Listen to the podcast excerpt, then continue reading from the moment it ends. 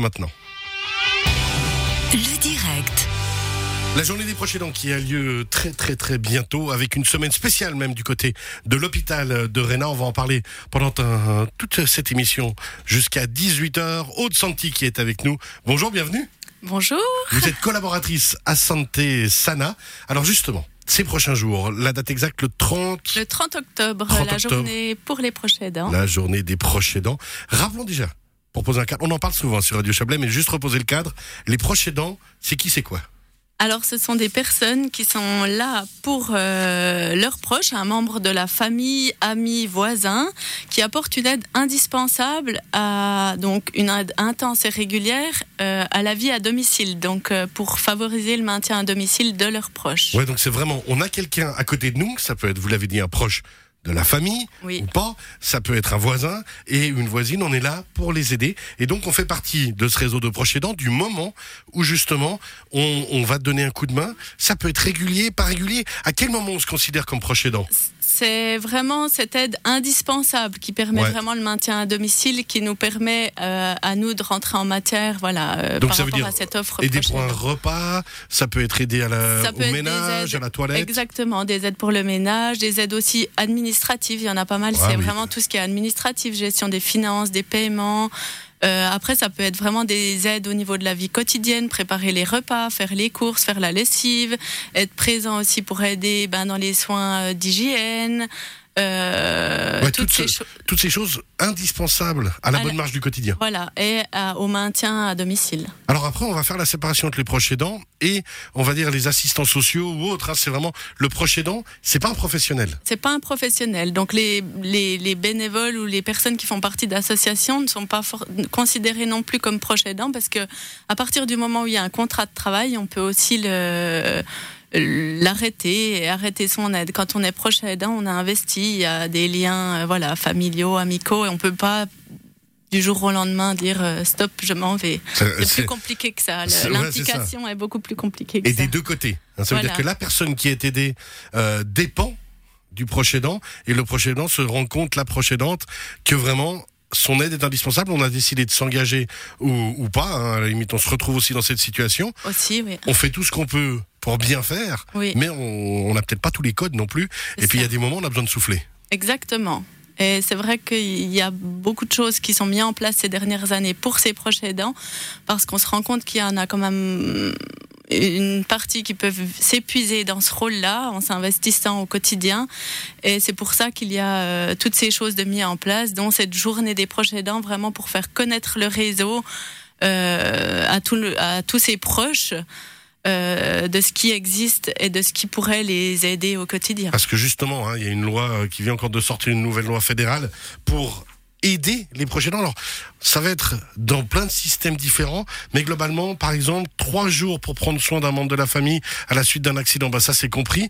Mais aussi, euh, bah, par exemple, si quelqu'un est malade, un enfant ou un autre, une- un membre de la famille, 14 semaines pour le parent d'enfant gravement malade ou victime d'un accident, ça c'est des bases. C'est des de bases cette nouvelle pour, loi. Voilà, pour que les- le proche finalement soit reconnu dans son action au quotidien, dans ça. ce qu'il donne pour son proche au quotidien, et qu'il puisse être reconnu auprès de son employeur pour, si besoin, s'il y a besoin, par exemple, moi j'en ai quand même beaucoup aussi qui doivent accompagner aux rendez-vous médicaux leur, leur papa, leur frère, leur, eh ben, qui puissent se justifier auprès de l'employeur pour pouvoir se permettre de faire ça sans que ça ait des conséquences sur leur, euh, leur emploi. C'est ça, c'est vraiment pouvoir dire, euh, ma foi, j'ai pas le choix, je dois y aller parce qu'effectivement, on essaye toujours de pouvoir prendre rendez-vous. euh, moi, je donne l'exemple avec mes enfants chez le médecin. On va dire ah plutôt tôt le matin ou fin de journée parce que ben boulot ou autre. Puis ben forcément, le médecin a pas envie de bosser jusqu'à 22 heures, donc lui va être plutôt dans la journée.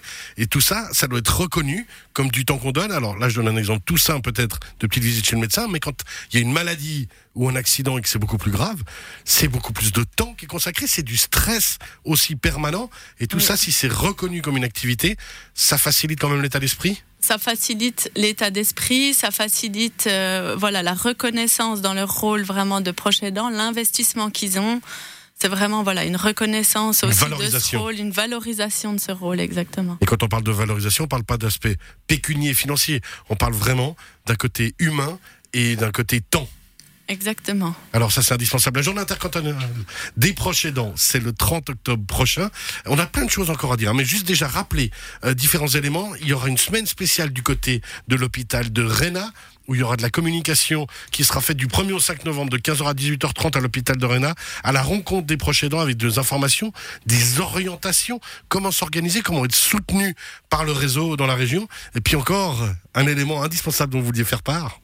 Alors il y a aussi donc euh, l'offre euh, des CMS. Donc ça c'est vraiment le, les cantons qui ont donc mandaté euh, les CMS donc de tout le canton, hein, donc l'ensemble des CMS du canton offre quelque chose de gratuit.